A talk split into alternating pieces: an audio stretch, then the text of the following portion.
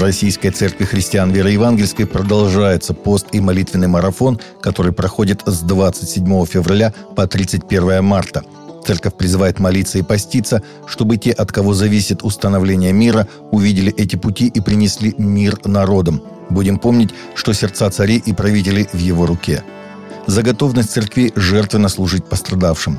За более глубокое понимание предназначения Церкви Христовой быть светом и солью.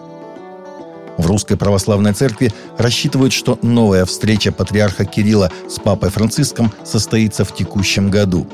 Готовится встреча между папой и патриархом, которая, как я надеюсь, произойдет в течение этого года. Это будет личная встреча, сказал глава отдела внешних церковных связей РПЦ митрополит Иларион в эфире программы «Церковь и мир» на телеканале «Россия-24». Как сообщалось, 16 марта состоялась беседа патриарха с папой в формате видеоконференции. Основной темой была ситуация на Украине. Наместник Святогорской лавры, расположенной в Донбассе, митрополит Арсений рассказал в своей проповеди о том, что вера в Бога поможет пережить войну – нынешнее время надо переживать по-христиански, взять свой крест и последовать за Христом. Нужно схватиться за его ризу и не отпускать, потому что без Бога человек доводит себя до страшного состояния. Без Бога мы становимся жестокими, закрываем для себя двери к вечной жизни, сказал он после службы в крестопоклонную неделю. Митрополит призвал верующих воздерживаться от обилия новостей и сосредоточиться на молитве. Генеральный секретарь Межпарламентской ассамблеи православия Максимус Харакополос попросил депутата Дмитрия Певцова покинуть заседание либо поменять футболку с буквой «З».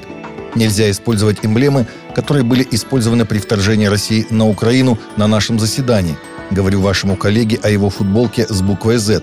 Просим его либо поменять одежду, либо просим, чтобы ваш коллега вышел, сказал Харакополос в начале заседания в понедельник – Заседание МАП проходит по видеосвязи. Российская страна находится в Госдуме.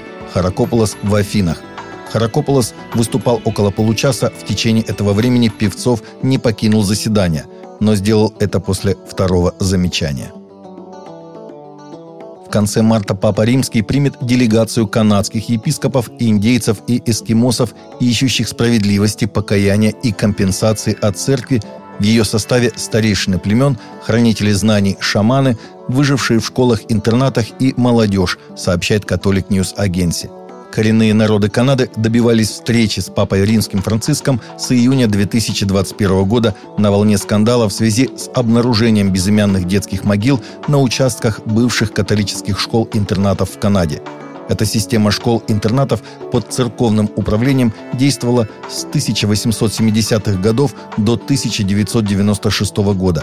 Детей коренных народов, эскимосов, инуитов и метисов тогда разлучали с родными и направляли в эти школы, созданные федеральным правительством.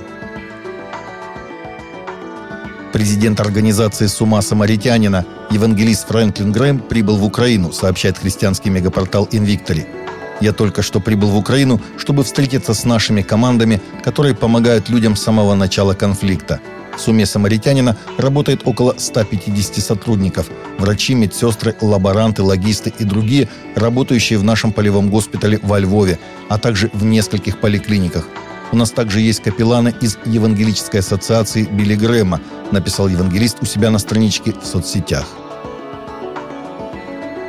Абуджа, Нигерия. Morning Star News сообщает, пастухи Фулани в четверг 24 марта убили около 50 христиан и похитили католического священника в результате нападений на общины в районе штата Кадуна. В ночных нападениях на 10 преимущественно христианских общин округа Гива Фулани и другие экстремисты также взяли в плен около 100 человек и сожгли здание церкви, свидетельствуют жители района.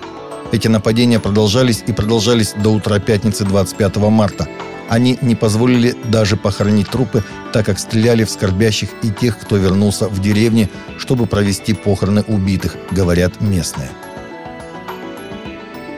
В Японии раскололся камень смерти, якобы таящий дух дьяволицы, убивающий каждого прикоснувшегося к нему. И теперь японские чиновники всерьез обсуждают дальнейшую судьбу камня, сообщает The Guardian. Скала вулканического происхождения, заслужившая в народе репутацию камня смерти, благодаря живущего в нем демонического духа дьяволицы, карающей смертью каждого, кто дерзает к нему прикоснуться, раскололась надвое, как обнаружилось 21 марта. В социальных сетях Японии немедленно поднялась буря зловещих предсказаний о высвобождении страшного духа злой лисицы и грядущих его злодеяниях. Лавовая скала находится в префектуре Татига близ Токио в местности, славящейся своими сернистыми горячими источниками. Камень постоянно извергает ядовитый газ, и многие скептики приписывают именно этому явлению его зловещую славу. Таковы наши новости на сегодня. Новости взяты из открытых источников. Всегда молитесь о полученной информации и молитесь о мире.